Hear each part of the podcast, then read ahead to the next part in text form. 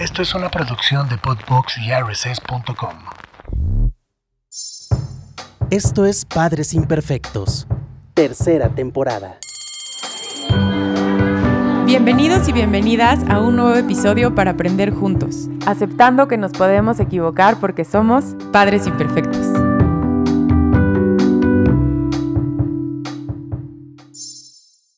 Hola, ¿cómo están? Bienvenidos y bienvenidas al episodio número 8 de Padres Imperfectos. Y como lo prometimos en esta temporada, vamos a hablar más del tema de los adolescentes, porque sabemos que es un tema que es muy interesante para ustedes y para, para mí, que estoy pasando en esta época con, con una hija adolescente. Y tengo una gran invitada, que ya la tuvimos aquí de invitada, pero hoy la tenemos en vivo aquí. Diana, es un gustazo tenerte aquí, de verdad que me da muchísima emoción tenerte aquí y bienvenida a, Padres Imperfectos. Al contrario, Pati, muchísimas gracias. Para mí es un placer volver a platicar contigo de este tema súper interesante, actual, del que hay que saber y hay que saber cómo, cómo podemos resolver varias situaciones, principalmente en la adolescencia. Encantada de estar aquí. Gracias a ti. Y para los que quieran escuchar este gran episodio con, con Diana, estuviste en la temporada 1, episodio 6, y hablamos del amor propio, ¿no? Cuando queremos que nuestros hijos tengan amor propio, cómo, cómo hacer este camino, no se lo pierdan. Exactamente, sí, sí, sí, por ahí dimos buenas estrategias para retomar todo este camino e iniciar desde la infancia. Pues lo escuchan y ahí nos dejan sus comentarios. Y hoy te traemos para un tema completamente diferente. Eh, sabemos que eres experta en el tema de los adolescentes y creo que a veces en esta etapa como que nos cuesta como mamás y papás en qué momento acercarte, no acercarte. Es, es una etapa, no me gusta decir complicada porque creo que si ya la etiquetas así, la pasas mal desde el principio, pero es un cambio fuerte como hijos y como papás. ¿no? Entonces, hoy vamos a hablar un poco más del tema de, las, de los adolescentes.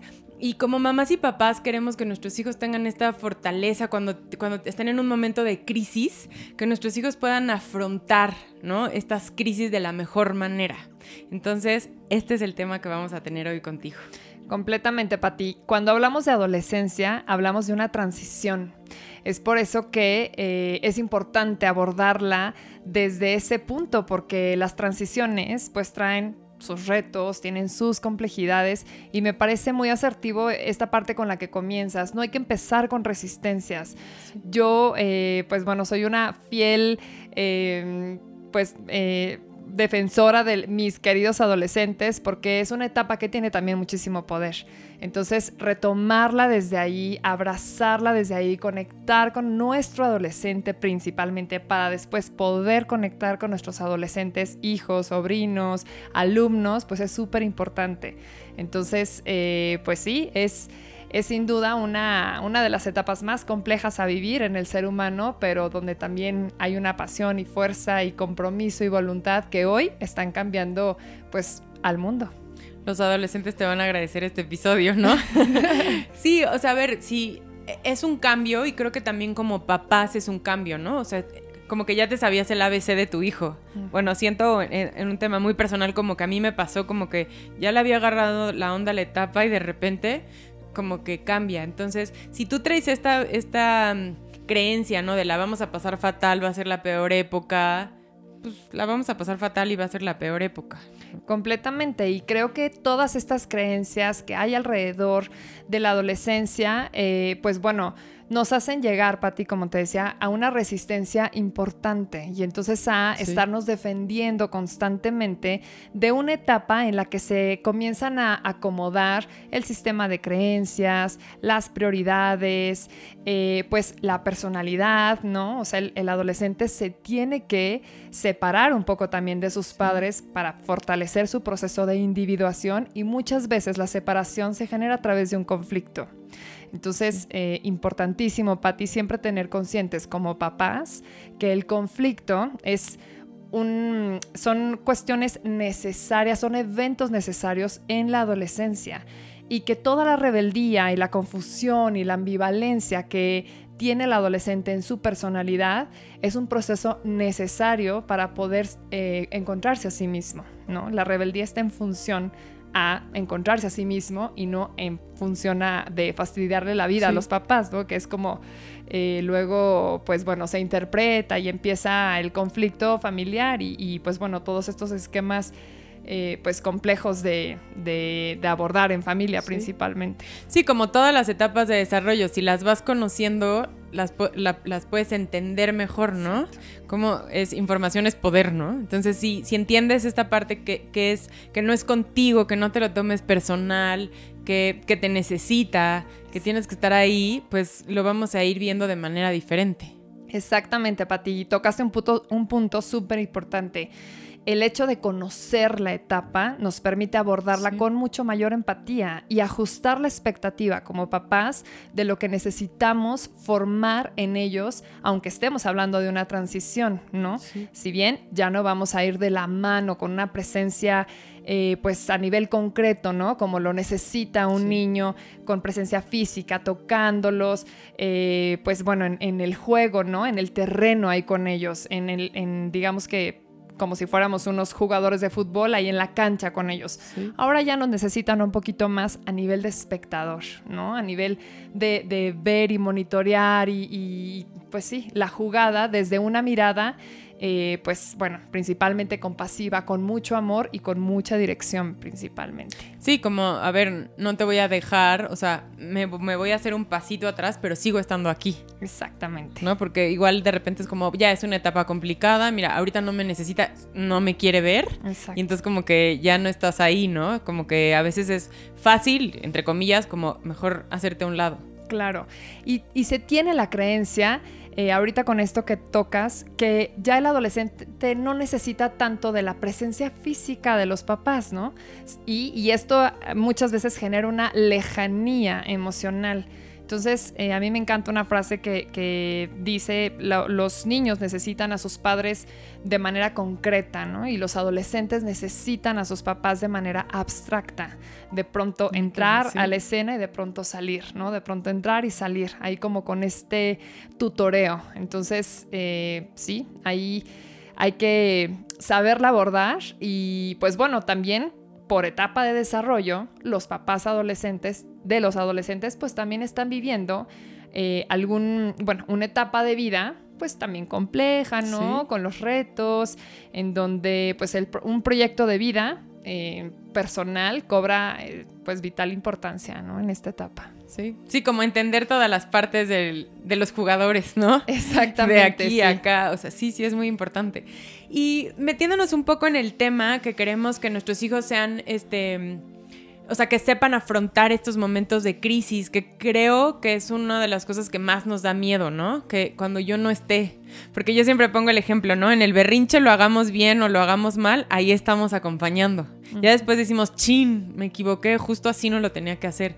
Pero creo que en los adolescentes lo que más cosa nos da es que muchas veces ya no vamos a estar. ¿No? O sea, cuando en, en alguna decisión importante, pues ya seguramente no vas a estar en ese momento para decirle. O aunque estés, a veces no es como que lo ideal sea que tú le des como, haz esto o lo otro, o sea, dirigirlos. Entonces, primero entender que nos cuesta trabajo esta parte, pero ¿cómo, cómo les damos herramientas para que, para que puedan afrontar de la mejor manera las crisis? Mira, Pati, eh, primero que nada es súper importante formar en ellos la capacidad de autocrítica, ¿no?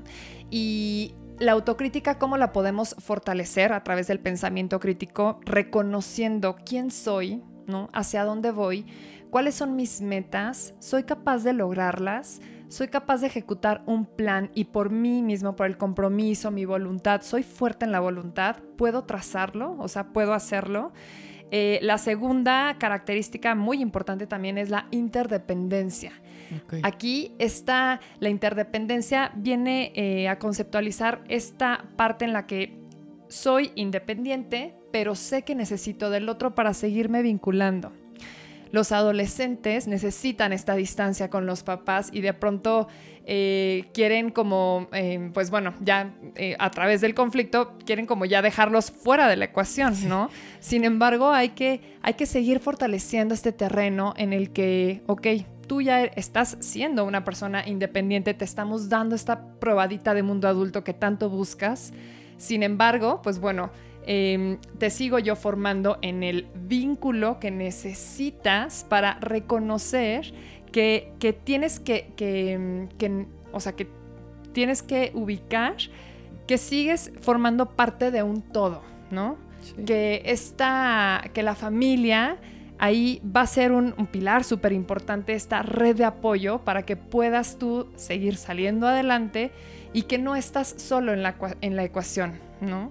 Que es parte de lo que principalmente buscan, ¿no? Como esta lejanía, pero, pero como que esta, esta característica de interdependencia es muy importante y me parece que es como de las más complejas de pronto a desarrollar. Sí, porque, o sea, sí, porque ponen mucha resistencia, pero en realidad sí te necesitan de manera distinta. Exactamente. ¿No? Entonces, sí, ahí estar con ese juego de sí, pero me voy, pero no me voy, pero aquí estoy, ¿no? Exactamente, Pati, sí. Y, la, parte del sentido de pertenencia, que es una, una, un peldaño, un escalón que de pronto llega a tener cierta fractura en esta etapa, porque pues bueno, estamos hablando de una transición, es muy importante, eh, pues bueno, fijarla y hacerla... Em, establecer la red de apoyo para que nuestros adolescentes, nuestros hijos o los alumnos eh, sepan que con qué personas pueden contar, ¿no? En momento de una crisis, eh, en momento de alguna emergencia, en momento de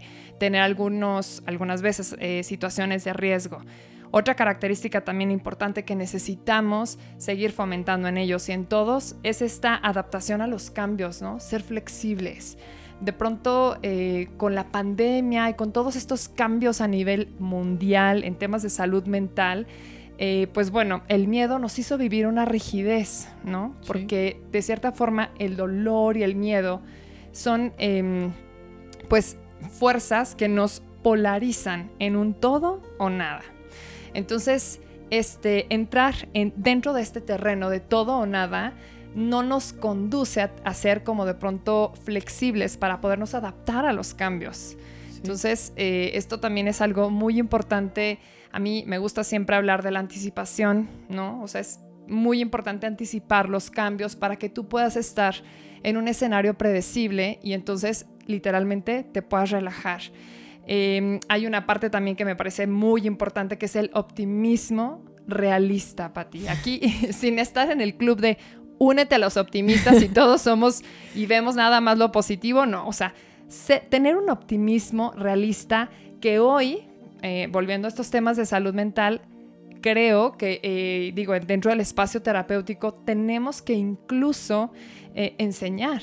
O sea, hemos perdido de pronto socialmente y justo en esta etapa en la adolescencia que es, a mi punto de vista, em, donde más fragmentó y fracturó a nivel emocional la pandemia, o sea, los adolescentes la pasaron muy mal, eh, tenemos que ayudarles a entrenar el optimismo, ¿no? A, saber, a construir, seguir construyendo esta mirada afirmativa que les permita eh, tener esperanza y lograr ver la luz al final del túnel.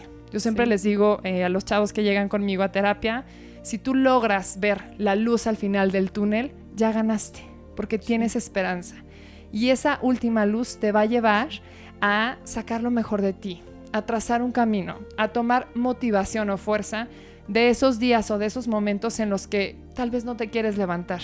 Pero cuando, por ejemplo, te, te conduces con un plan, sabes que no todos los días vas a estar motivado, pero tienes una disciplina que te permite pararte y establecer ciertos hábitos, pues ya ganaste también, ¿no?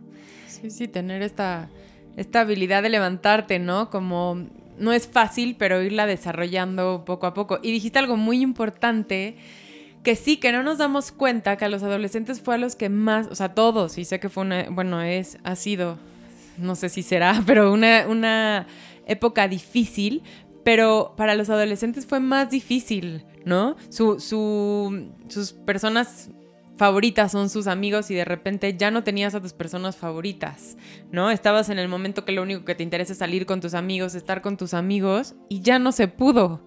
Y creo que a nivel papás como que se sintieron más cómodos, ¿no? De mira, aquí ya está en la casa.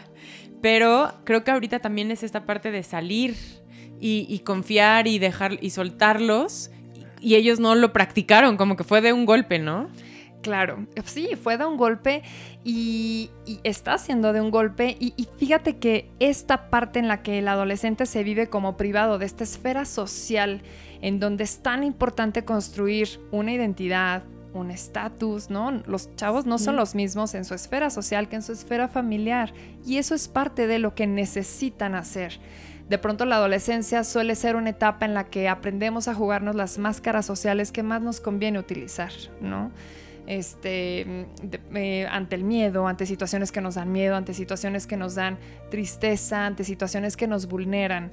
Eh, se nos olvida muchas veces que el adolescente sigue siendo un niño, ¿no? Pero que ya no se va a probar el traje del superhéroe, que ahora se va a probar diferentes trajes, diferentes modas en el pelo, ¿no? Y diferentes máscaras sociales también que necesita para comprobar en cuál encaja y sobre cuál va a construir su personalidad, su seguridad y su identidad. Entonces, al digamos que eh, la pandemia, incluso yo en, mi, en mi terapia, eh, tenía un adolescente que me describió perfectamente lo que emocionalmente yo creo que muchos adolescentes vivieron y me dijo, Diana, es que para mí la pandemia no fue quédate en casa, sino fue emocionalmente vivirla como quédate en casa, enciérrate con tus papás, ¿no? En un closet y convive en armonía con ellos, ¿no? O sea, fue así como la privación a la intimidad en todos sentidos. Entonces, de pronto ya sal a, un lugar social en el que, ¿cómo te conoces? Vuélvete a construir y vuélvete a construir desde un lugar seguro, pues ciertamente sigue siendo un reto para ti. Sí, sí, de por sí es un reto lo que estás diciendo ahorita, ¿no? El, ir buscando tu, o sea, quién eres, quién quiero ser ante los demás, ¿no? Que es cuando se empiezan como a, pintar el pelo, pero a cambiar como estilos, están probando todo y ahí es cuando nosotros a veces como que queremos controlar también esa parte. Que creo que también entran las expectativas, ¿no? Sí. No, pero ¿por qué rosa? ¿Pero por qué no sé qué? Pero. y entonces los vamos cuestionando todo el tiempo y no entendemos que ellos tampoco saben cómo. Están buscando. Exactamente, están buscando, están probando y están tratando de la mejor forma que ellos consideran, ¿no? Que, están aparte viviendo como toda esta ambivalencia y me refiero a ambivalencia entre siento ya internamente una experiencia emocional y soy capaz de expresar otra, eh, o tengo varios sentimientos encontrados que me confunden, hay eh, muchos focos emocionales prendidos al mismo tiempo y estoy como saturado, ¿no? Entonces, ordenarme, organizarme, de pronto, pues es, es complejo también. Entonces, eh, creo que, que esta, esta cuestión, Patti, retomando como los puntos para como fortalecer a nuestros adolescentes en resiliencia, eh, algo que encuentro también súper nutritivo e importante es el sentido del humor. Tener buen sentido del humor es una característica de las personas resilientes. Y cuando tú aprendes a darle humor a una situación eh, pues de crisis o a una situación eh, de em, pues bueno personal o cuando aprendes a verte con esta mirada eh, no tan rígida y te aprendes a reír de ti en ciertas situaciones en donde te equivocas, pues tienes como, te regresas una energía a ti mismo que necesitas vivir, incluso a nivel de neurotransmisores, ¿no? Dopamina, serotonina, todas estas neurotransmisores que necesitamos para tener bienestar. Eh, pues bueno, esto te genera cierto estilo de afrontamiento mucho más adaptativo ante cualquier situación. Entonces es muy importante también no perder de vista que tener buen sentido del humor eh, te genera también pues una visión ante la vida más amable. Sí, y eso no, no pasa, o sea, no dejamos que desarrollen su sentido del humor cuando lo juzgas por un error, ¿no? O sea, como que los atacamos por un error, es que porque hiciste eso, pero entonces te lo tomas personal y entonces no les damos chance de equivocarse. Exactamente. Sí, sí, sí, porque eh, los errores, Patti, en la adolescencia, pues ya no tienen el mismo impacto que en la infancia. Ahora creo que eh, desde la mirada de la paternidad toca confiar en lo que educaste. Y eso también genera mucha angustia en los papás, ¿no? Nos genera mucha angustia. Porque... Lo dijiste perfecto, claro. Toca confiar desde un punto en el que, en el que, pues, ciertamente hay muchas dudas, ¿no? Lo hice bien, eh, estos momentos en donde eh, te acuerdas de ellos chiquitos y, como que llegan varios sentimientos, ¿no? De, ay, cuando no hice y no le dije, y, ¿no? O sea, entonces ya toca estar en una silla de la confianza, toca estar en una mirada, como hablábamos al principio, ¿no? Desde afuera de la cancha, observando, ¿no? A mí hay una estrategia que me encanta para ti para escuchar a los adolescentes. Eh, que me gustaría eh, compartir a las familias que estén escuchando este podcast, que es eh, ciertamente la comunicación también es, un factor de protección para los jóvenes, ¿no? Y cuando los puentes de comunicación entre familias son claros, pues bueno, podemos tener a, los chavos mucho más cercanos, mucho más vinculados con sus papás. Y siempre, eh, bueno, para las familias, siempre les digo, a ver, vamos a aprender a escuchar a nuestros jóvenes en tres niveles. El primer nivel es la escucha activa, ¿no? Escuchemos por escuchar. Por ejemplo, en esta conversación, ¿no? O sea, eh, estamos teniendo cierto intercambio, pero estamos escuchándonos. Y estamos escuchándonos con un genuino interés. Y eso se nota, y eso se siente. Eh, el primer nivel sería ese, ¿no? El escuchar. Que sepas, hijo, que el día que quieras hablarme sobre cualquier preocupación o felicidad o miedo o lo que me quieras compartir, que aquí voy a estar para escucharte. El segundo nivel sería escuchar para dar un consejo. Aquí, Patti, somos la mayoría expertos en... Yo, mira. que en cuanto alguien llega a contarnos algo, inmediatamente ya queremos resolverle. Y eso viene desde una buena intención de nosotros, ¿no? Desde un principio generoso. Te quiero ayudar, ¿no? Pero muchas veces, eh, desde cuando queremos que nos escuchen asertivamente, pues no queremos que nos den un consejo, ¿no? Y bueno, pues este segundo nivel es, a ver, hijo, que en el momento, hijo o hija, en el momento en el que estés atorado en algún problema, que sepas que puedes venir conmigo para darte un consejo, que te voy a escuchar. Y el tercer nivel es eh, escuchar para intervenir. Muchas veces, Patti, están nuestros hijos metidos en problemas que no tenemos idea. Sí. Y prefieren, esto es también pues, parte de los lazos sociales, las interacciones sociales que se mueven en la adolescencia, prefieren ir con personas que tal vez no les van a apoyar a solucionar el conflicto de fondo y terminan eh, en varios tropiezos que pueden poner incluso en peligro su integridad. Entonces, eh, pues bueno, imagínate qué, suave, qué armónico y qué rico en familia tener esta, este diálogo para... Eh, o esta apertura en la comunicación para decir, hijo, hija, el día en el que estés en algún problema, que sepas que te puedo escuchar, para intervenir. Que sepas que yo soy la persona que te va a apoyar, que te va a ayudar a salir del fondo de cualquier situación en la que estés metido y no sepas cómo salir. Entonces, abrir ese, ese puente es... Pero a veces lo abrimos y no, no este, o sea, a veces lo abrimos, pero cuando nos cuentan cualquier mínimo conflicto, juzgamos, castigamos. Entonces, como no decirlo, hacerlo, o sea, o sea, sí decirlo, pues, pero no, no solo decirlo, sino hacerlo. Y aunque nos cuesta trabajo, y también entiendo la parte de papás que te mueres de miedo, ¿no? Cuando te está contando algo que dices, pero escucharlo y, poder como, como entender sin dar juicio. Exactamente. ¿Y sabes cuál es la mejor manera de escuchar para no dar juicio inmediatamente? Tener curiosidad. ¿Y cómo fue? ¿Y por qué? ¿Y qué? ¿No? Sí.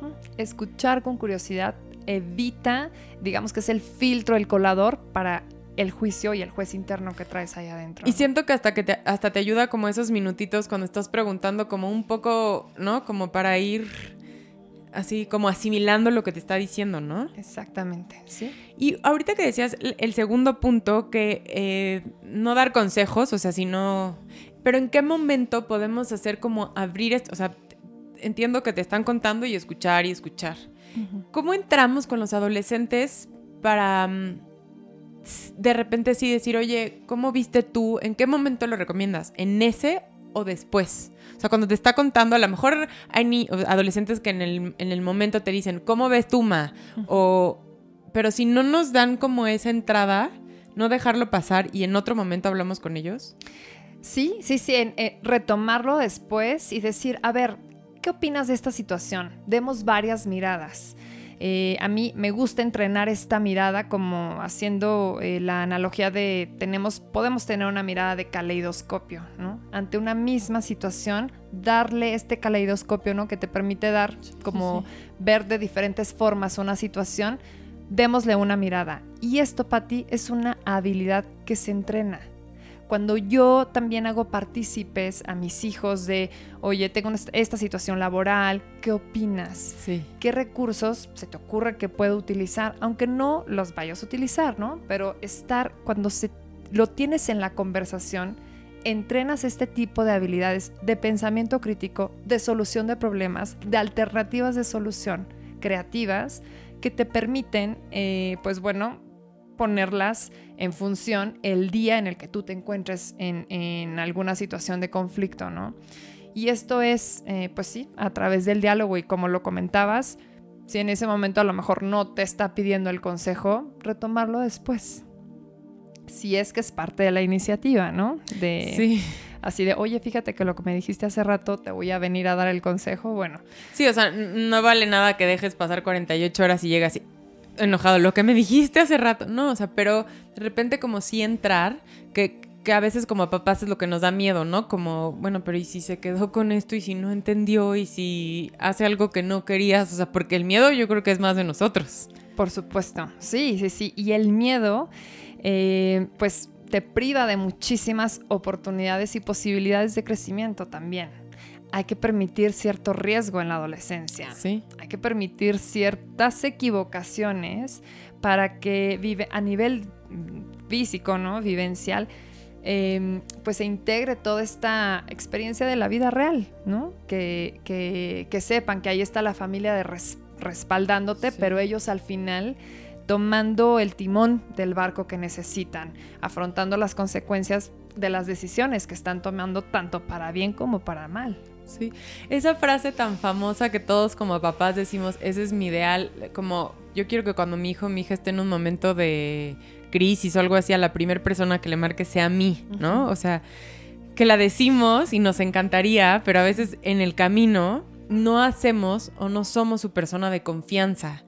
Entender qué es la persona de confianza. Una cosa es que seas a la primera persona que le va a marcar y también entender que no somos ahorita su persona favorita. Y favorita me refiero a que ahorita los amigos son lo máximo, lo que le digo a un amigo es lo mejor que le pudo haber dicho. También están en una actitud como de, ma, ¿tú qué sabes de esto?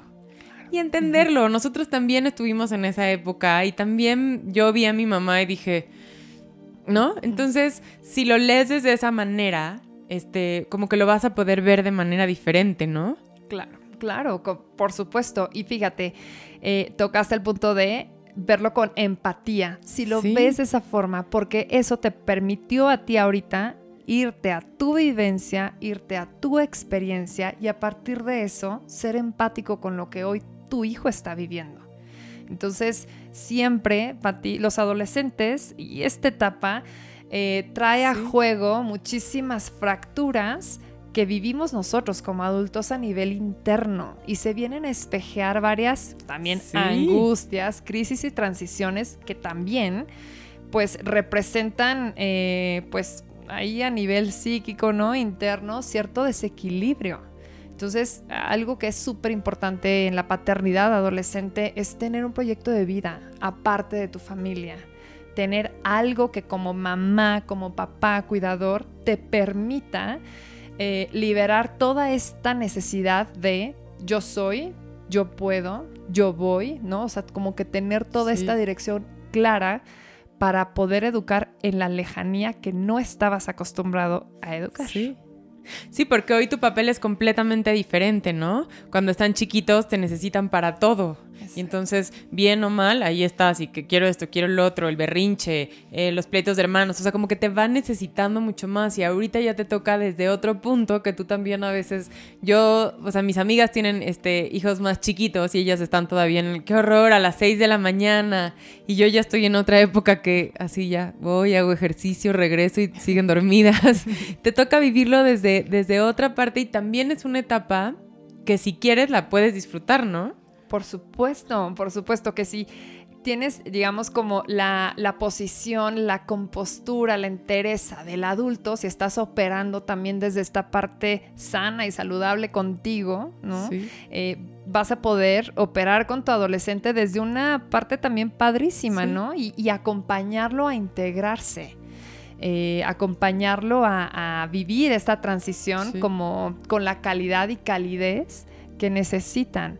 Y para poder, digo, toda la, toda la vida, Pati, tenemos todos ciertas transiciones, ¿no? Y cualquier, eh, pues, en el trabajo, la escuela, diferentes estudios, ¿no? Te, te generan ciertas transiciones en la vida, esto es natural y así es. Pero cuando tú tienes como adulto tus metas, un proyecto eh, alterno a tu familia, una base sólida de amor propio importante, ya no te agarran tan fragmentado, ¿no? Ya te agarran un poquito como más eh, formado en este camino, operando desde una posición segura y tranquila para que no te tomes todo personal, ¿no? Para que puedas tú como separar esa parte de es, es la adolescencia y va a pasar. Sí, total. Y cuando hablamos ahorita de las situaciones de riesgo de los adolescentes, que cuáles podrían ser, em, creo que nosotros vemos desde un punto cómo deberían de, mm, solucionar, qué deberían de hacer y ellos lo ven de manera completamente diferente a nosotros, ¿no? Totalmente, sí, sí, sí. En, las alternativas de solución y, el, hacer y, el, como digamos, el preguntar primero a los amigos cómo está. Eh, en primer lugar, efectivamente, incluso van a preferir equivocarse por la solución del amigo que por la asertividad del papá, ¿no? Este, en, algún escenario.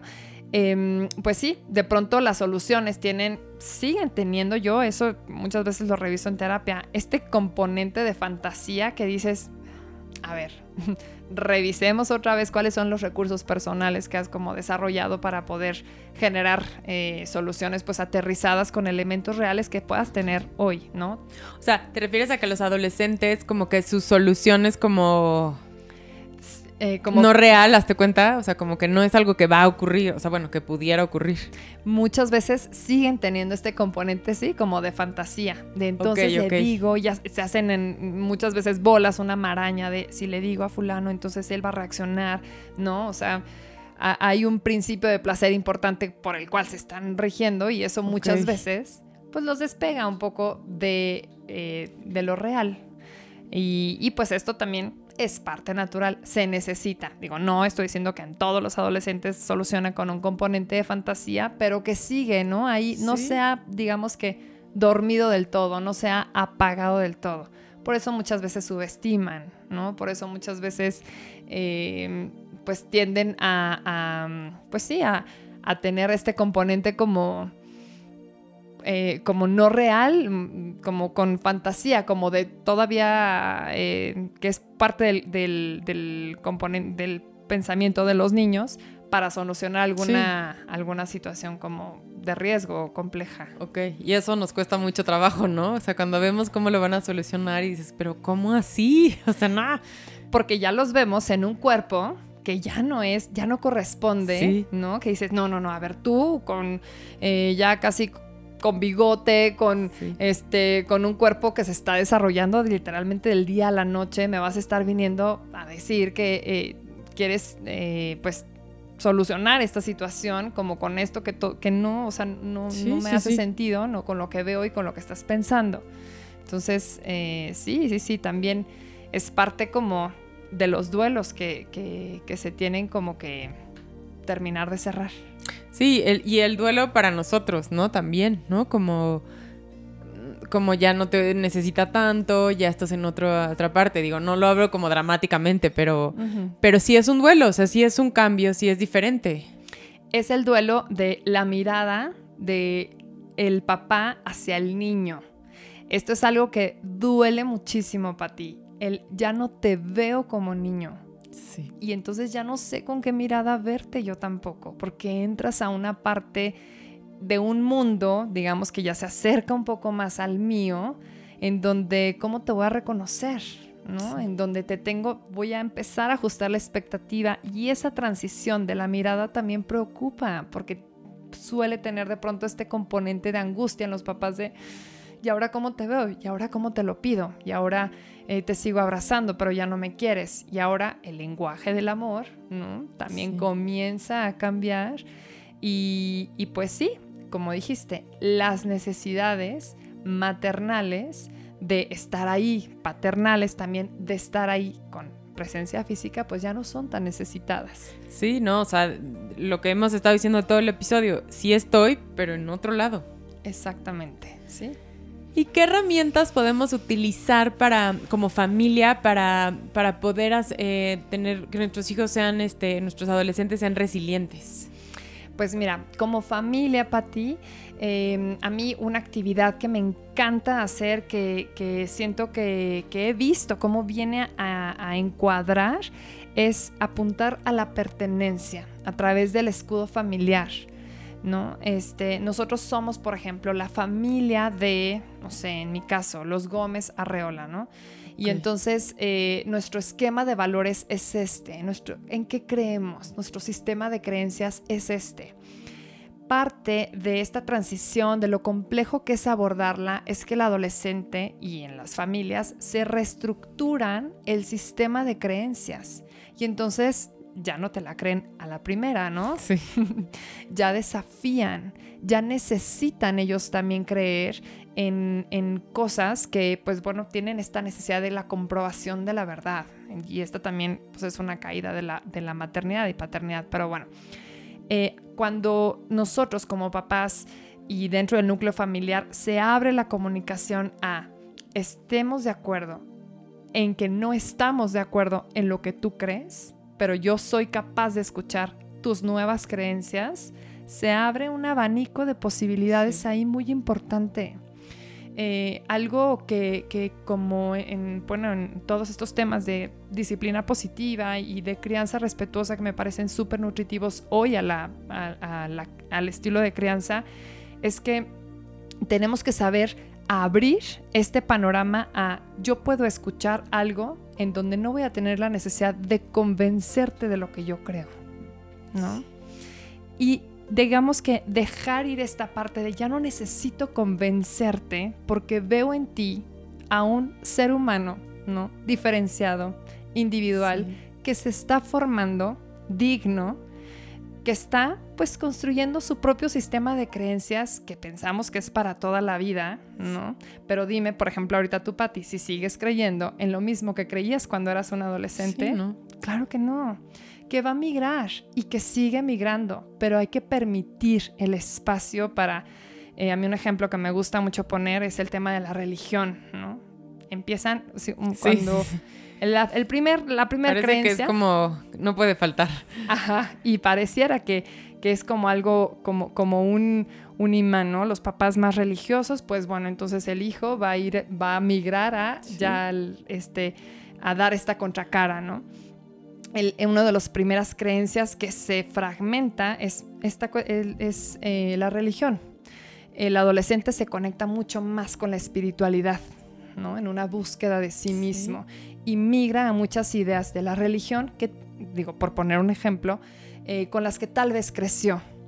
Y entonces, por ejemplo, si yo como papá o mamá tengo un estilo muy autoritario, cerrado, en, las, en la que no te permito eh, expresar, ser curioso, dar tus ideas, no te veo, no te reconozco lo- tus nuevas creencias, pues no, no voy a abrir este espacio en donde seas una persona auténtica y en donde tú seas el cuidador seguro. En donde yo, en, en donde sí, uno como mamá o papá, te puedas mostrar y puedas escuchar las diferentes facetas que está teniendo tu hijo. Eh, yo sé que es un proceso complejo, Sí. ¿no? Eh, pero, pero me parece que esto es como una de las primeras cosas que podemos comenzar a, a hacer, Pati, así como para dar un recurso súper tangible. A ver, eh, pues como familias, ver cuál es nuestro sistema de creencias, cuáles son nuestros valores. Hablemos de esto y tengamos en mente que podemos estar de acuerdo en cosas que no estamos de acuerdo, ¿no? Sí. Entonces, Sí, o hasta los valores que estás escribiendo, a lo mejor si haces y de repente tu hijo te dice uno que, que tú no estás muy de acuerdo, pues es parte de, ¿no? Como, como cuestionarse, como platicar, como a ver tú por qué sí, por qué lo crees. Pero a veces queremos que es más fácil como el porque yo lo digo y punto. Exactamente, sí, sí, sí. Y y este, este estilo como de autoridad, eh, como, como rinoceronte, ¿no? O sea, no, no, así como toda creencia va a ser eh, blindada, ¿no? Y aquí nada más se hace lo que pienso yo o se cree en lo que los papás piensan, pues no permite esta flexibilidad. Entonces, eh, trabajar y fortalecer la, la pertenencia familiar es algo muy importante Sí. a me encanta a mí hacer una actividad que es hacer un escudo de pertenencia en donde podemos, por ejemplo, una cartulina, ponerle el, el- el- trazar el dibujo como de un escudo, dividirlo en las partes de los integrantes de la familia, si son cuatro, pues bueno, una división en cuatro, y cada quien que ponga frases, recortes, fotos de lo que ellos son, ¿no? Si pudieras describirte en imágenes, ¿qué pondrías, por ejemplo? ¿Qué Ah, ok. te O sea, pero cada quien en un cuadrito. Ah, Cada quien tiene su espacio. Ajá. Ok. Las imágenes dicen más que mil Sí. palabras y en una época en donde muchas veces no nos es tan fácil eh, o el diálogo no se da, utilicemos imágenes Sí. y hagamos, por ejemplo, en cada espacio, a ver, a la mamá, si pudiera expresarse en imágenes. ¿qué recortaría? ¿Qué frases pondría? ¿Pondría la canción de alguna música, no? La letra, perdón. Y entonces, eh, pues bueno, tenerlo ahí, el escudo, ¿no? De pertenencia de la familia, ¿no? Como este, por ejemplo, Gómez Arriola, ¿no? En mi Sí. caso. Y venirla a enmarcar con una frase que nos represente a todos, ¿no? En esta familia, por ejemplo, los errores son una oportunidad para crecer, ¿no? En esta familia perdonamos, en esta familia damos segundas oportunidades, en esta Sí. familia nos amamos. Entonces, eso, eh, establecer, esto nos, nos lleva a, a establecer un, un escudo de perten un, un, perdón, un sentido, de pertenencia y nos recuerda que tenemos una red de apoyo presente, física y tangible, que seguimos necesitando en la transición que estamos Sí. viviendo. Y ahí, o sea, ahí esta parte de lo que dices del sentido de pertenencia, que a pesar de que yo hoy no me entiendo, no sé quién soy, no, no, pues hasta a veces no me, como que no me amo, lo digo entre comillas, ¿no? Porque, no- o no te caes bien, o sea, porque estás en esta parte de búsqueda, bien o mal, sé que pertenezco a esa familia. No lo voy a decir y no voy a decir, yo quiero estar con ustedes y son lo mejor, pero este, sé que pertenezco y sé que ahí está mi lugar. Claro. ¿no? Y a veces como papás nos cuesta esta parte de que, que como que nos rechazan, entre comillas, pero si tú le haces sentir que aquí pertenece, creo que es muy valioso, ¿no? muy valioso para ti y les haces ver que la familia es su lugar seguro también.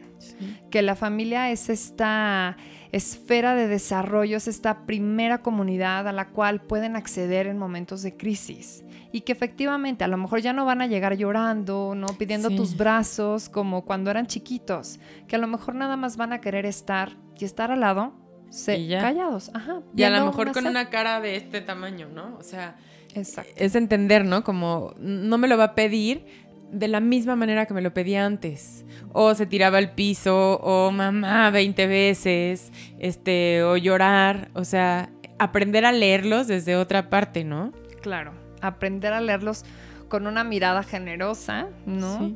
Y con esta mirada de te estoy acompañando y entiendo que tal vez no tengas los mejores días, ¿no? Pero que sepas que aquí estoy y que en el momento en el que estés pasando por algún momento complejo, difícil, acuérdate dónde perteneces, que aquí estás. Sí. Esta parte de, de pertenecer, bueno, es parte de un escalón de la pirámide para la autorrealización de Maslow y creo que también eh, eh, esto vino también eh, a, vino a quitarnos la pandemia, ¿no? Y, hablando otra vez de la pandemia, pero, pero vino como a quitarnos esta cuestión de a dónde pertenecíamos. Tenemos que socialmente regresarnos a un lugar para poder despegar y seguir despegando. Sí, al final dejaron de ir mucho tiempo a la escuela, ¿no? Y entonces donde se sentían seguros con sus amigos, dejaron de tener esta parte. Exactamente, y dejaron de tener una identidad que hay que volver a recuperar.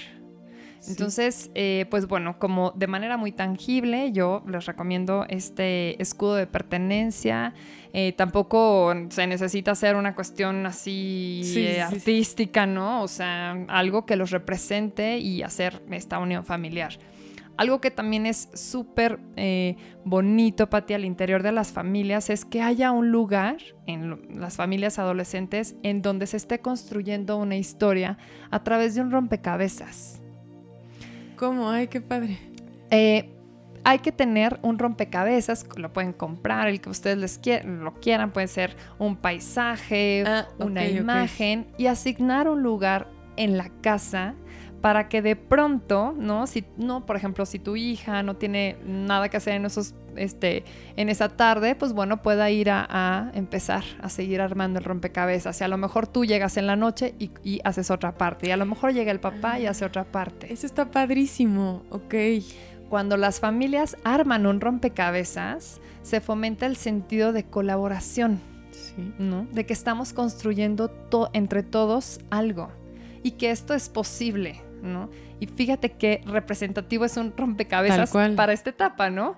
Varias eh, piezas me van a conformar y al final voy a poder ver una imagen eh, completa, ¿no? Sí, como tú siempre dices, tangible, ¿no? O sea, realmente ellos lo van a poder ver. Y entonces armen un rompecabezas y tengan un lugarcito en la casa en donde estén ahí, pues armando, construyendo esta historia. Los rompecabezas no se arman de un día para otro, ¿no? Ciertamente, pero sí nos ocupan esos, esos pequeños momentos de transición en donde muchas veces pues hasta estamos como aburridos y el, rompecabezas, incluso a nivel cognitivo, es un ejercicio maravilloso. Entonces, tal vez te vean sentada y tal vez sea una muy buena forma para que tu hijo adolescente se siente a estar haciendo una actividad que no es a lo mejor platicando, pero que están formando algo juntos. está padrísimo, me encantó. El rompecabezas es una eh, súper estrategia para incluso eh, para vincularnos, ¿no? Sí. Y este, y bueno, yo encuentro incluso que algunas familias hacen sus blogs con todos los rompecabezas, les ponen años, cada quien lo firma en la parte de atrás, les ponen este pegamento para que eh, pueda quedarse como la evidencia y, pues bueno, seguir formando historias. Y, y sí es nuestra responsabilidad buscar esos momentos, ¿no? Como de conectar, este, y también soltar las expectativas, ¿no? Porque ahorita te escuchan y seguramente muchas personas van a intentar su rompecabezas y luego los acabamos regañando. Siéntate en el rompecabezas y no sé qué. O sea, soltar las expectativas que no lo va a hacer de la manera que tú esperas. Dejar que fluya. Exactamente, dejar. Soltar el control. que es, sí, sí, sí, soltar el control y fíjate, en una etapa en No lo dije para mí. en la que necesitamos eh, experimentar control, ¿no? En la que, o sea, como papás necesitas como seguir teniendo esta dosis que pues eh, ya, ya, ya no, digamos que ya no se te va a ya no es parte sana para el desarrollo del adolescente, ¿no? Y tener este, el papá controlando el ambiente. Y esto que dices es bien importante. Dejamos que fluya, dejamos que fluya la actividad, abramosla a, incluso observar, oye, antes de juntar las piezas por color, ¿en serio las vas a poner cada una ensayo y error? O sea, no, a ver, ármate de una estrategia primero, ¿no? A ver las orillas, este, como este tipo de cosas que dices, bueno, mira, te conozco también de, otra forma. De otra forma. Exacto. Ay, está increíble. Ha sido eh, de mucho aprendizaje escucharte, de mucha reflexión para mí y seguro para todos los que nos están escuchando. Cuéntanos dónde te pueden encontrar, este, si estás dando terapia en línea, adolescentes, niños, cuéntanos todo eso. Bueno, Pati, mira, en mis redes sociales estoy en Instagram como Arreola Psicopedagoga. En Facebook estoy como Diana Arreola Psicopedagoga. Eh, bueno, tengo talleres y asesorías personalizadas o de acuerdo a un motivo de consulta específico. Eh, ahí me pueden contactar, yo manejo mis redes y bueno, pues personalmente les contesto. Y bueno, em, esos son de momento los servicios que, que, tengo y a través de dónde me pueden encontrar, Pati. Muchísimas gracias. Aquí lo vamos a compartir y si no en los comentarios también lo vamos a dejar para que, para que puedan estar contigo. Y yo muy agradecida de, de este episodio, de mucho aprendizaje y gracias por haber estado aquí porque me dio muchísimo gusto tenerte ya en el estudio. Ya te habíamos tenido en este solo vía Zoom, pero ahora te tuvimos en vivo aquí. Ay, Pati, al contrario, muchísimas gracias por la invitación. Lo disfruté muchísimo. La verdad es que, eh, como siempre, un espacio súper agradable contigo. Y bueno, estoy segura que esto llegará a muchas familias. Estoy segura que sí. Gracias porque me cayeron muchos veintes. Mil gracias. Me Pati. Gracias a ti. Gracias por habernos acompañado en este episodio. Acuérdense que nos pueden escuchar y ya también nos pueden ver en YouTube. No se lo pierdan. Y gracias por habernos acompañado. Nos vemos la próxima semana. Gracias por acompañarme en un episodio más de Padres Imperfectos. Nos escuchamos la próxima semana para seguir aprendiendo juntos. Esto fue una producción de Podbox y RSS.com. Suscríbete y escúchanos en todas las plataformas de podcast.